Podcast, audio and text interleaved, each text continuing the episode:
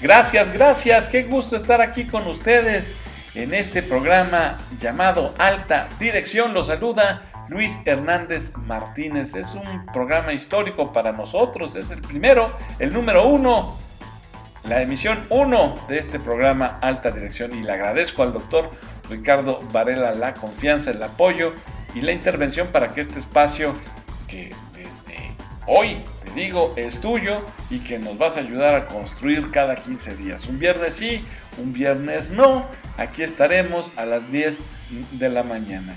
Te saludo y bueno, aprovecho también. Hoy seguramente cumple años alguien de nuestro auditorio. Entonces va para allá. Un fuerte abrazo y los mejores deseos de bienestar y salud. Feliz cumpleaños a quienes hoy pues nacieron y junto con ellos todas las flores, dice la canción, ¿no? Y en la pila del bautismo cantaron los ruiseñores. Perfecto. Bueno, pues ahí está la felicitación. Les agradezco que estén también aquí con nosotros. Oigan, hablaremos de muchos temas relacionados con la alta dirección de empresa.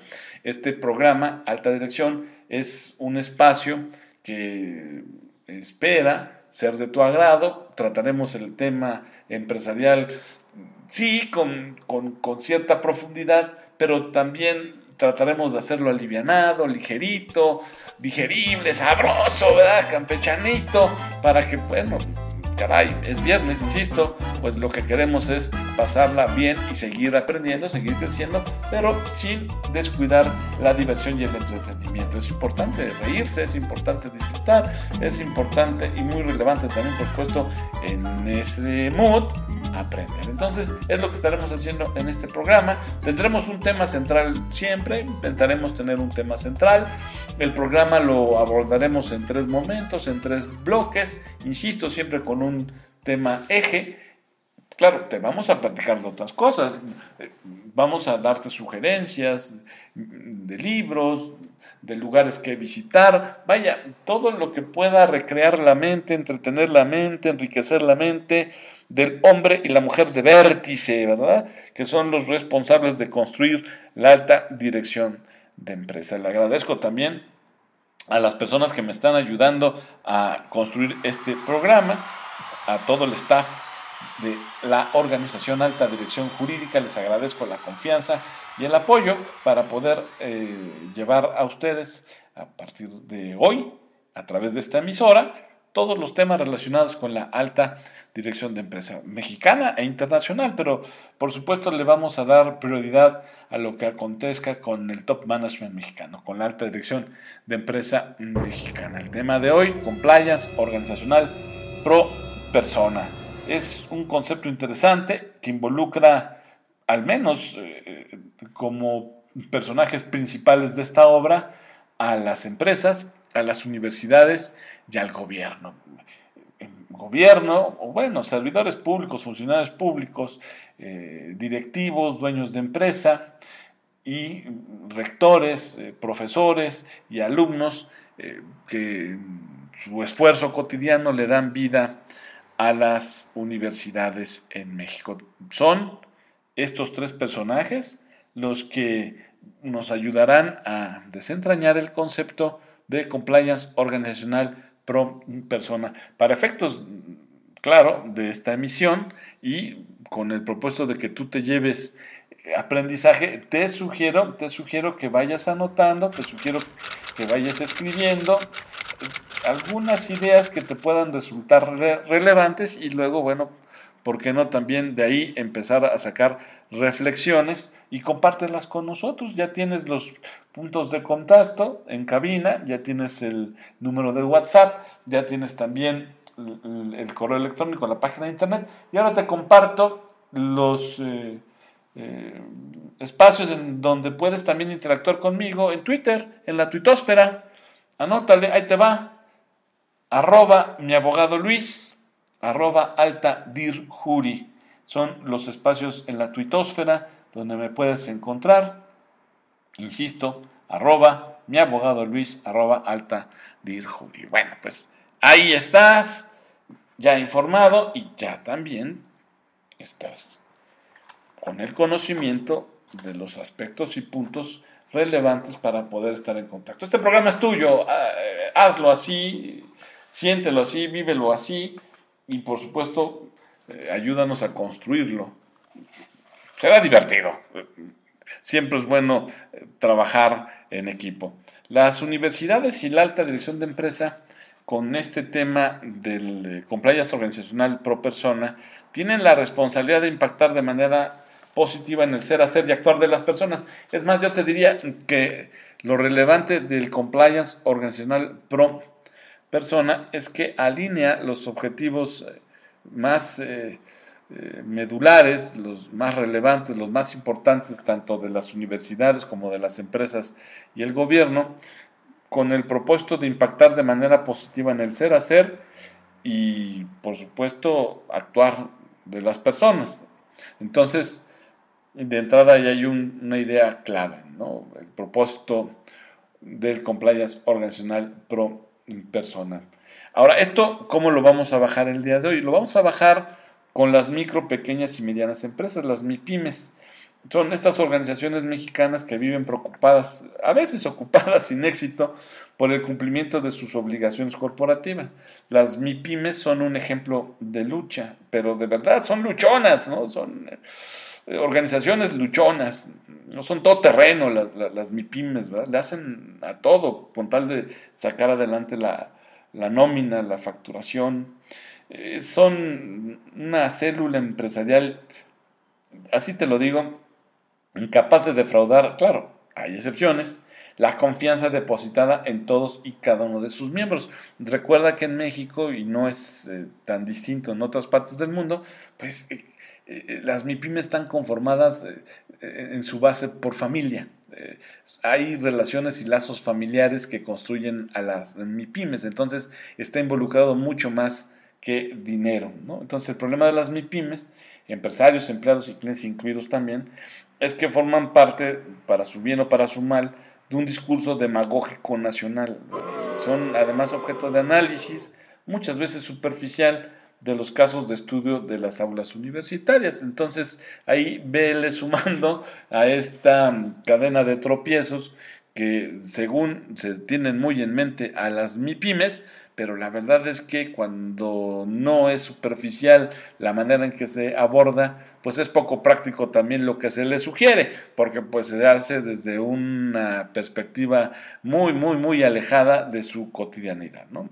Además, Mm, échale un ojito, piénsale, no me dejes morir solo. Todas las instituciones educativas, las universidades toditas hablan de ellas, que si son el motor del desarrollo económico nacional, que si son fuente inagotable de empleo, que si son el paraíso prometido del sueño emprendedor, que si gracias a ellas México está de pie, total pues discursos van, discursos vienen, a veces muy, muy encendidos, muy emocionantes, mm, eh, pero la verdad con nada, nada de empatía, y menos si hablamos de leyes mexicanas. En el caso, por ejemplo, de la Ley Federal del Trabajo, que hoy pues tenemos, ese camellín le llamo yo lleno de bolas, en vez del caballo hermoso, bonito que nos prometieron, esa ley federal del trabajo a duras penas les arroja una luz tenue. La verdad es casi imperceptible sobre qué hacer y cómo sobresalir y salir adelante en materia laboral, eh, pese a los esfuerzos legislativos que, que reconocen que sí hay esfuerzos importantes, sindicales y empresariales, aún la verdad sigue encendida la alarma estridente que indica que no hay cambios estructurales importantes, no hay innovación relevante que eh, nos haga pensar que México camina a pasos agigantados hacia el crecimiento y la profesionalización de su mercado interno. Y si eso le agregas que estamos ahorita en un momento que le llaman eh, esta eh, caray, pues entonces sí debemos nosotros eh, preocuparnos. Una inflación que no ven cómo controlarla y un estancamiento económico, la verdad, pues no pinta un escenario, ay, pues nada halagüeño en el corto plazo. Además, hay que ser honestos, hay una falta de competitividad que hoy en día y desde hace rato ya en nuestro país es un lastre, lastre pesadísimo, ¿eh? y que pues, nos va a cobrar la factura este año, lo que resta, y lo que viene del 23 y del 24, quizás hasta el 2025. Entonces, eh, claro, Si lo vemos solamente como algo oscuro, como algo terrible, pues entonces ya el último que apague la luz, pero me parece que, como dicen en algunas eh, culturas, si hay crisis, también pudiera convertirse en una oportunidad. Solo que hay que trabajarla, hay que prepararse, hay que educarse y, sobre todo ser, ser, flexibles. Y te voy a decir algo, eh, quizás te cueste trabajo comprarme ahorita de bote pronto la idea, pero mm, también te va a ayudar muchísimo el fortalecer tu escala de valores, eh, ser ético, eh, construir una, yo le llamo corpus filosófico, organizacional, hacer que tu gente vibre con valores, eh, que se emocione con el cumplimiento de la ley, con el cumplimiento de la ética en cada una de sus actividades.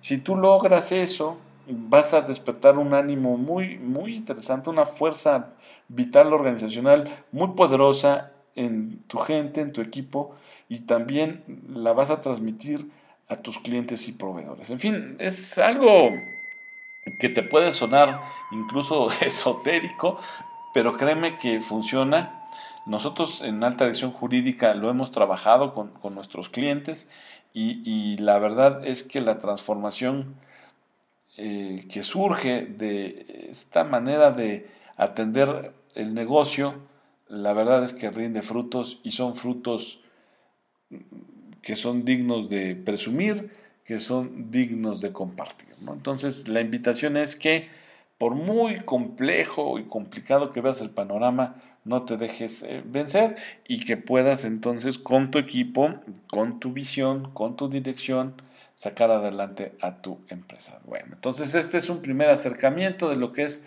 el compliance organizacional pro persona, los eh, actores involucrados, las universidades, las empresas, el gobierno, alineándose con objetivos comunes para poder construir un México más justo, más próspero, más competitivo y en paz.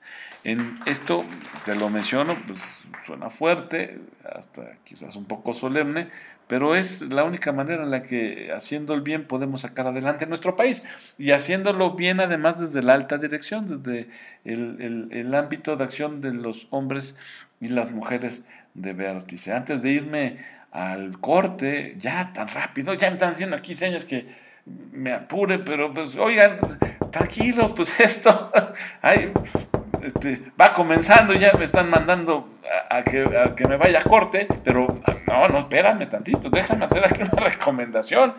Este, eh, antes de irnos al, al primer bloque, quiero decirte que en este programa Alta Dirección te estaré mencionando también eh, otros eh, tópicos, insisto, que son importantes para que mejores tu management, mejores tu sensibilidad, mejores eh, tu don de gente con respecto a la forma en que diriges a tus equipos de trabajo y también conforme a, cómo construyes pues comunidad alrededor de tu, empresa y de tu organización. La lectura es algo muy importante. Y si además eh, lo hacemos, como yo siempre he dicho, eh, a partir de lecturas que pues, eh, nos ayuden a construir un management humanista, una alta dirección humana, creo que será mucho mejor. Los administradores, los ingenieros, los arquitectos, abogados, en fin, todos aquellos profesionistas que tengan la responsabilidad de dirigir un negocio, pero espérate, espérate, espérate, no, no, no, no solamente ellos, o sea, hay gente que de manera muy intuitiva, de, manera muy natural, tienen ese don, incluso sin haber acudido a la universidad, pues están sacando adelante un negocio y lo están haciendo bastante bien. ¿eh? Y este programa también va para ellos. Es más, yo te diría que este programa eh, debieran ellos en especial sentir lo suyo, porque nosotros vamos a platicarles de la alta dirección de a pie, Para el empresario y el directivo de a pie. ese que eh, sin tanta parafernalia sabe que tiene que esforzarse para facturar, que tiene que esforzarse para tener contento a sus clientes, que tiene que esforzarse para tener contentos a sus trabajadores. Entonces, y que bueno, además a lo mejor ni siquiera tiene estudios y no hace falta tenerlos para dirigir un negocio. Entonces, para todas aquellas eh, personas que se han aventado años y años perfeccionando su liderazgo, su don directivo, bueno, para ellos es este programa y para ellos entonces pues son y serán nuestras recomendaciones eh, eh, bibliográficas de libros, pero siempre pensando en que ellos obtengan de ese contenido vamos a llamarle así, una formación humanista, ¿no? Este, porque no, vaya, para ser sabio no necesitas ser estudiado, no necesitas tener una profesión, ¿no? Este, eh, la sabiduría, vaya, se llega con el tiempo y la reflexión, ¿no? Entonces, este, no, no, no veo yo por qué tenga uno que este, pensar que si no tienes una formación universitaria, no puedas ser un directivo sabio. Caray, ahí están los ejemplos de las MIPIMES mexicanas, que en su gran mayoría pues están construidas por gente esforzada, por gente bien intencionada, que está haciendo de este país pues una posibilidad de, de desarrollo para millones de mexicanos. Entonces la sabiduría ha de buscarse textos que sirven de fundamento a la formación humana de los ciudadanos, porque recogen la experiencia moral justamente de la humanidad. Y a eso nosotros le llamamos textos clásicos, ¿no? Es lo que te vamos a estar recomendando también en este espacio, ¿no? Textos clásicos que, como su nombre indica, pues provienen de clase, de proporción, buen gusto, ¿no? Algo completamente explicable, porque, bueno, a través de esa lectura, a la lectura de esos clásicos, vas a aprender mejor que en cualquier otro libro a tomar gusto por la verdad acerca del hombre, ¿verdad? De la mujer, de, la persona. Entonces, eh, los libros que te vamos a estar recomendando van a girar alrededor de dos grandes características. Serán libros que tendrán o tienen, y esa no fue su intención cuando se escribieron, tienen su propósito o tienen como propósito la formación humanista y que además otra de sus características es que, bueno, pues son considerados textos clásicos. Así te lo dejo en este primer bloque, ya si ya hambre hasta me pone nervioso y regresamos, regresamos.